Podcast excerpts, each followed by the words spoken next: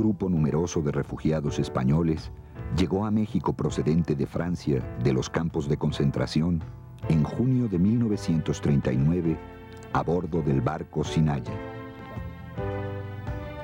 Antes, habían llegado destacados intelectuales invitados por el gobierno y por hombres de letras mexicanos como don Daniel Cosío Villegas y don Alfonso Reyes, uno de los grandes valores de la literatura hispanoamericana.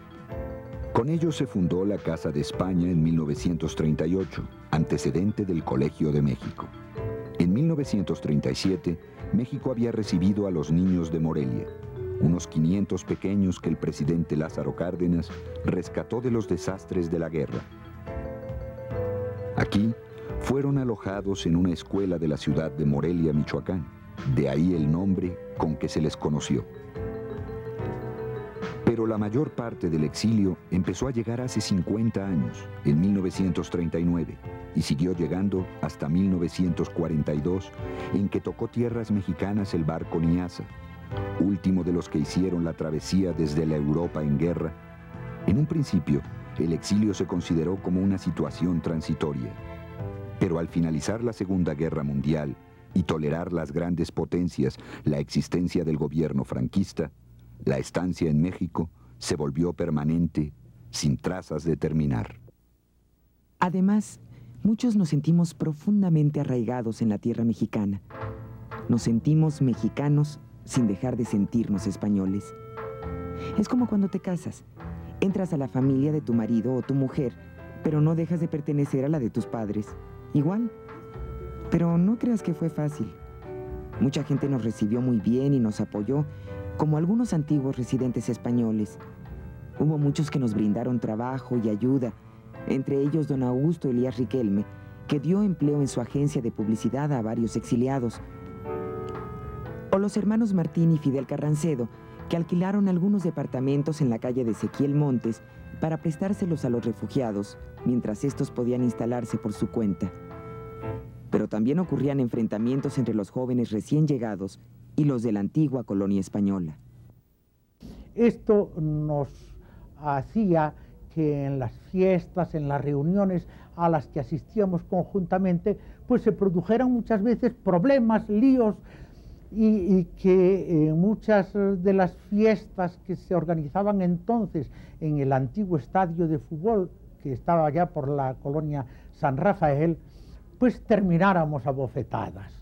La presencia de los refugiados españoles también conmovía o irritaba a los jóvenes mexicanos que tomaban partido a favor o en contra de la República. Habíamos organizado con un grupo de amigos un acto antifranquista en el anfiteatro de Bolívar, en el centro de la ciudad. Y estábamos en pleno, en pleno homenaje a los caídos en la guerra de España, a los republicanos caídos y protestando contra, contra la lucha franquista, contra el exterminio de dos de, facciones de reformadas por hermanos, cuando irrumpieron en el, en el, en el anfiteatro eh, el grupo de lo que nosotros conocemos en, la jerga universitaria como los conejos, que se llaman así porque decimos que aunque se quieran esconder, no se pueden esconder porque siempre sacan las orejas. Y eran los chicos, los compañeros conservadores, los compañeros de derecha, que llegaban a atacarnos con gases lacrimógenos y hacer que suspendiéramos nuestro, nuestro acto. Cuando el exilio empezó a instalarse, una de sus primeras inquietudes fue crear centros de estudio para los pequeños refugiados y darles trabajo a los numerosos maestros que habían llegado, como don José de Tapia. Entonces tratábamos de que en las escuelas se formaran igual, exactamente con nuestros principios, con nuestros ideales, despertar su curiosidad, que les gozaran, gozaran con ir al campo, con una vida sana. Aunque algunos censuran, porque era mantenerles en ese ambiente un poco cerrado de los españoles, de la guerra. Sin embargo, yo creo que estos colegios españoles, creo que fue un medio de suavizar un poco el tránsito de un mundo al otro. Hay una cantidad bastante considerable de mujeres maestras que llegan a México. Al fundarse las tres escuelas que fundan los refugiados al llegar a México, que son el Instituto Luis Vives, la Academia Hispano-Mexicana y el Colegio Madrid, estas mujeres lógicamente se incorporan a trabajar en estos centros y fundamentalmente se incorporan en, en, la sección de la primaria, todas ellas son maestras normalistas.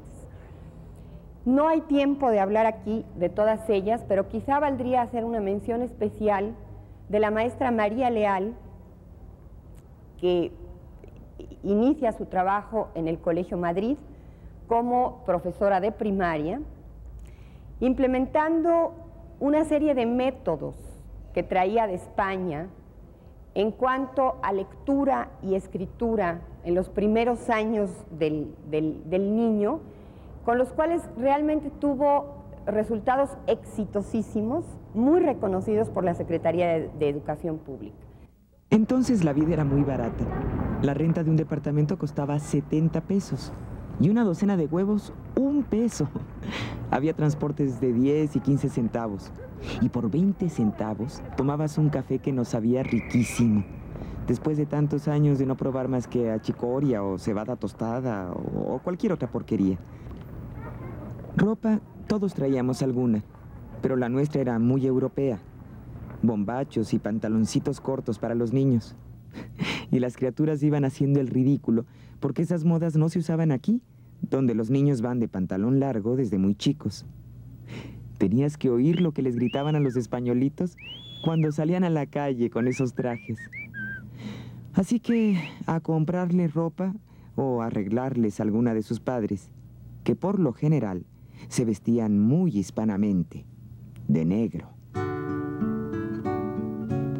El exilio transcurre así a partir de 1939. En ese México se integra el grupo formado, como diría el cronista Carlos Martínez, por obreros e intelectuales, burgueses y artistas, que trabajaban en lo que sabían o en lo que podían. Muchos se dedicaron a la enseñanza. Tal fue el caso de los filósofos. Varios de estos investigadores le propusieron una tarea a los jóvenes filósofos mexicanos que nuestra salida al universo fuera por la vía del análisis del mexicano, del peladito, como lo había enseñado antes Samuel Ramos, o de otros análisis que se hicieron muy abundantemente en 1950. Es decir, ellos creían que, la filosofía no podía ser, no debía ser un menester abstracto y que de este menester abstracto se bajara hacia las realidades concretas, sino precisamente al revés, que del análisis de las realidades concretas se accediera a los conceptos universales. Entonces, eh, la presencia de Gauss, los trabajos de, José María Gallego Rocaful, eh, fueron importantes para conocer la realidad nacional y fueron importantes para conocer el pensamiento mexicano. De modo que el estímulo que, surgió de estos filósofos españoles hacia los filósofos mexicanos para el conocimiento de la realidad nacional por la vía de la filosofía por la vía de la filosofía de la historia, por la vía de la historia de las ideas, fue una, un impulso que aún no se acaba.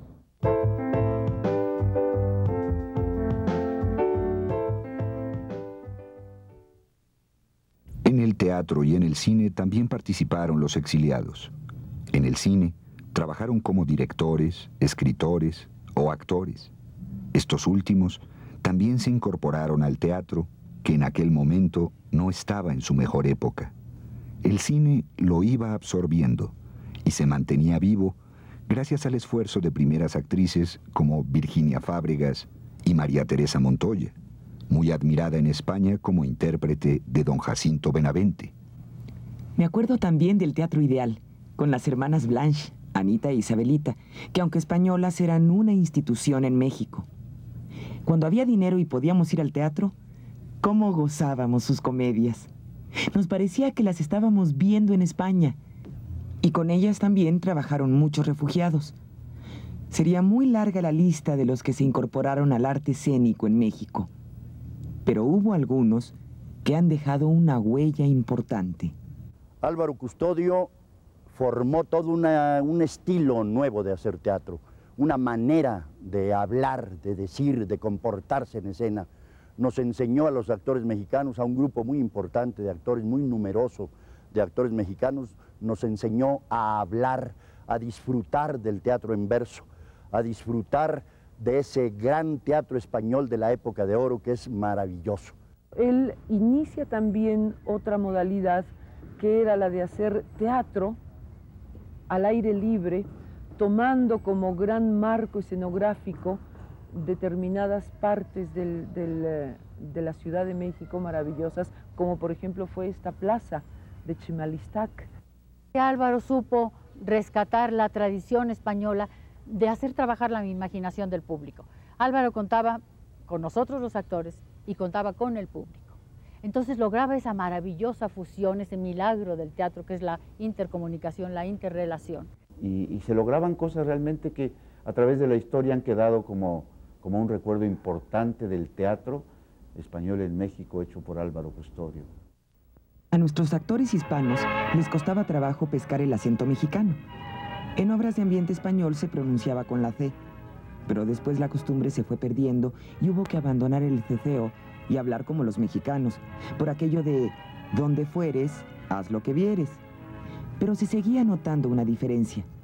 Como ahora, cuando vamos a España, hasta nos preguntan de dónde somos, porque el acento no es ni de aquí ni de allá. Muchos españoles incursionaron en la industria editorial. Entré a trabajar al Fondo de Cultura Económica. El Fondo de Cultura Económica era una editorial donde había muchas perspectivas para los españoles porque era una editorial en, crecimiento y hacía muchas traducciones y tenía un gran programa. Y además era el editor de lo que era la Casa de España, que después se convirtió en el Colegio de México. Después llegaron algunos importantes que yo recuerdo también, porque eran amigos míos también desde antes, o amigos de mi padre, como Max Sau, que era una especie de de genio maléfico que se metía en todo, que tenía mucho éxito siempre y tenía muy buen gusto para hacer los libros. Los exiliados participaron activamente en muchas editoriales, como Atlante, Grijalbo, Costa Amic, Prometeo y Novaro, entre otras. Puedo decir que mi primer contacto con ellos fue en 1944-45 en Guadalajara, en compañía de Juan José Arreola, cuando leíamos juntos esas extraordinarias publicaciones que estaban haciendo en México los refugiados españoles, esa editorial Séneca, esos libros que hicieron, esa edición del, del, Quijote y de Machado, creo que son de los libros más hermosos que se han hecho en México. Los españoles traían una experiencia editorial de primer orden y la trasplantaron a México con una gran con una, con una enorme fortuna. Es impresionante pensar que en 1944, a unos cuantos años de la, de la, de, la, em, de la emigración, eh, hubieran llegado ya a semejante madurez.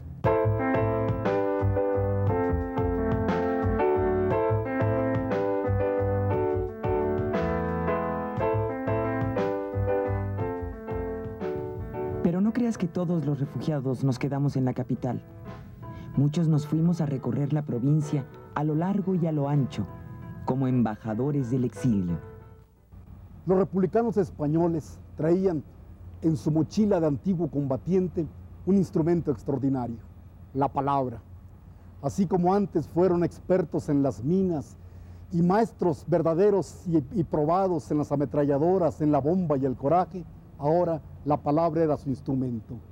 Y aquí en estas tierras nuestras, el instrumento, su español, su palabra, empezó a recorrer caminos, veredas, sierras, montañas, ríos, playas, valles. Los republicanos, con la necesidad absoluta que tenían de poder sostener su familia recién llegada, empezaron a buscar cómo emplear la palabra. Y era hermoso y también tierno ver cómo aquellos héroes recién salidos de la pólvora empezaron a llevar representaciones comerciales, llegaban a los pueblos y a las ciudades proponiendo los artículos más diversos. Los que más suerte tenían vendían libros, pero otros vendían medicinas y otros vendían incluso licores y vendían todo lo que se podía vender y comprar ellos que eran absolutamente al margen, muchos de ellos del consumo, estaban vendiendo aquellos productos. Y con el mismo furor que antes, y con el mismo entusiasmo que antes para defender la República, ahora defendían la palabra para poder volver a su República, porque ninguno de ellos en esos días pensaba en nada más que en el regreso. Y así en el norte, en el sur, en el este y el oeste, los antiguos republicanos, los republicanos de siempre, convertidos en agentes viajeros, iban de puerta en puerta, de tienda en tienda, vendiendo sus productos. Y el que se resistía recibía de inmediato aquella avalancha de palabras que era su fuerte, aquella palabra rotunda, aquel verbo preciso, aquella inflexión desconocida que podía abrir la puerta que se trataba de cerrar. Y así empezaron a vender. Pero muchos de ellos, poco tiempo después, fueron también, por fortuna, tránsfugas de esas ventas y se fueron quedando en los pueblos. Y así, por ejemplo, mi ciudad, en Tuzla Gutiérrez, no podría explicarse nada de la cultura moderna sin nuestro sabio catalán, el maestro András Faebe Roca, que llegó en un equipo de fútbol vendiendo goles y se quedó para siempre para abrir el siglo XX y empezar a construir el siglo XXI en las calles de mi pueblo. Y también alguien que vendía diccionarios se quedó por estas calles en la palabra más exacta, que es la de la poesía. Y hoy quiero recordar a Agustí Bartra, el gran poeta catalán que nos fue formando a todos. Pero hubo otros, como por ejemplo Pelayo, que iba por todos los caminos de Chiapas en su jeep humeante y destartalado, haciendo las ventas de los vinos para nosotros desconocidos. Y hoy todavía hay viejos que asoman la cara a la ventana y dicen, ¿cuándo vendrá Pelayo? ¿Cuándo?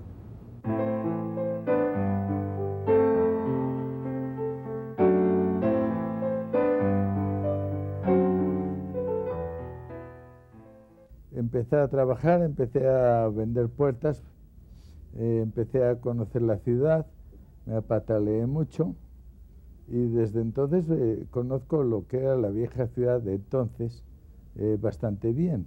Yo decía que era cartero, pero lo decía en, tipo humorístico porque efectivamente me conocía muy bien la ciudad a, a base de patalearla. Trabajábamos mucho y nos reuníamos mucho porque teníamos necesidad de explicar y reexplicarnos a nosotros, a los mexicanos y a nuestros hijos, el por qué el haber sido vencidos nos hacía vencedores morales de la guerra civil. Fue una necesidad, yo me imagino, al sentirse en suelo extranjero de reagruparse. Entonces se reagruparon por profesiones, por, por partidos políticos y de ahí surgió el Grupo de las Españas, del cual después, diez años después, surge el Ateneo Español de México.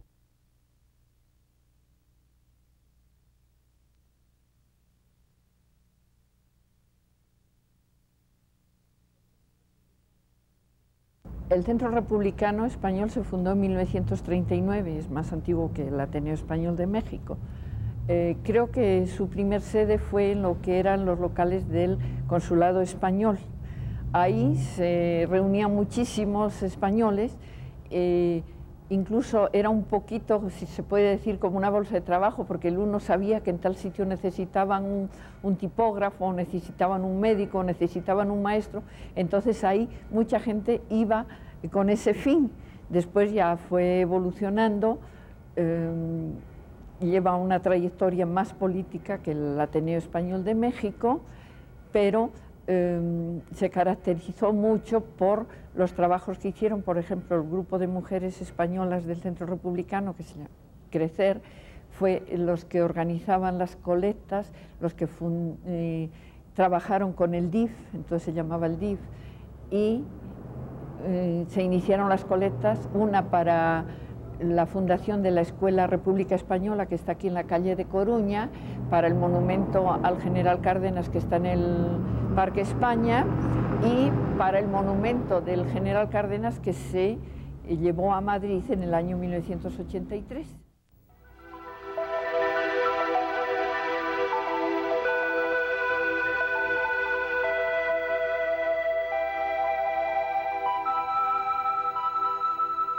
Aquellos años 40, México estaba gobernado por el general Manuel Ávila Camacho, que también apoyó a la República.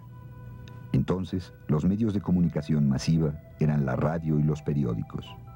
Había también noticiarios que se exhibían en los cines. Un cineasta español que se dedicó a este tipo de producciones fue Carlos Velo, que participó también en valiosos reportajes y largometrajes como Torero y Raíces. Otro español que se incorporó a la industria cinematográfica mexicana en cuanto llegó a nuestro país fue Luis Buñuel, ya internacionalmente conocido y que dirigió películas que dieron a la industria fílmica de México reconocimientos mundiales.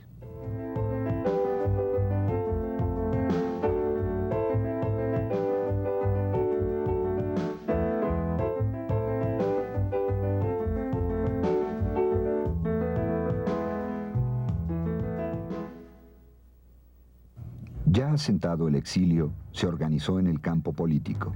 A raíz del triunfo de los aliados sobre las potencias nazifascistas en 1945, se pensó que el colaborador de Hitler y de Mussolini sería juzgado en Nuremberg como los criminales de guerra. El gobierno de la República se reconstituyó en el Salón de Cabildos del Departamento del Distrito Federal en agosto de 1945 para recoger los frutos de la espera. Pero nos quedamos esperando. Los aliados le tenían pánico al coco soviético y preferían un Franco anticomunista que una república democrática y tolerante, abierta a todos los credos políticos. Y Franco quedó como caudillo de España por la gracia de Dios y de las grandes potencias. Pensamos que nunca se iba a morir. Pero el 20 de noviembre de 1975 llegó la noticia de su muerte. Todos brindamos por esa muerte que significaba el final de una dictadura y el que por fin el pueblo español tuviera nuevamente la oportunidad de escoger su forma de gobierno. Pudimos ver en la televisión y en los noticiarios el entierro del caudillo en el Valle de los Caídos, ese monumento a la egolatría construido con las vidas de los presos políticos.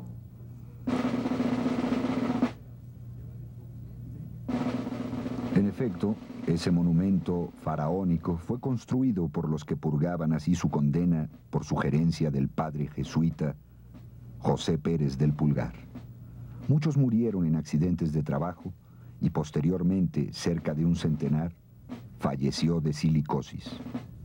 Este mausoleo tardó 18 años en construirse y costó más de mil millones de pesetas cuando España no superaba aún la crisis de la posguerra. Algunos pensamos regresar, unos pocos lo hicieron, y aquí dejaron amigos, familia, recuerdos, inquietudes, lo mismo que dejaron allá en el 39. Ahora en sus casas, en los cafés y en las tertulias de España, hablan de México, como durante casi 40 años en México hablaban de España. Con la muerte de Franco se acabó el motivo para no volver. Pero aquí habían nacido muchos motivos para quedarnos. Asómate a la ventana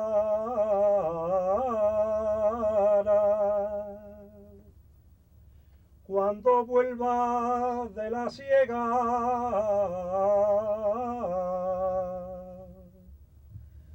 Asómate a la ventana,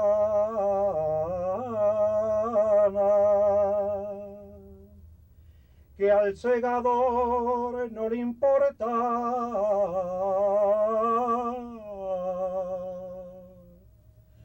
Que le dé el sol cara a cara.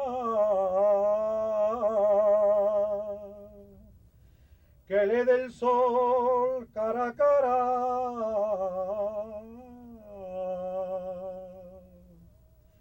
Cuando vuelva de la ciega.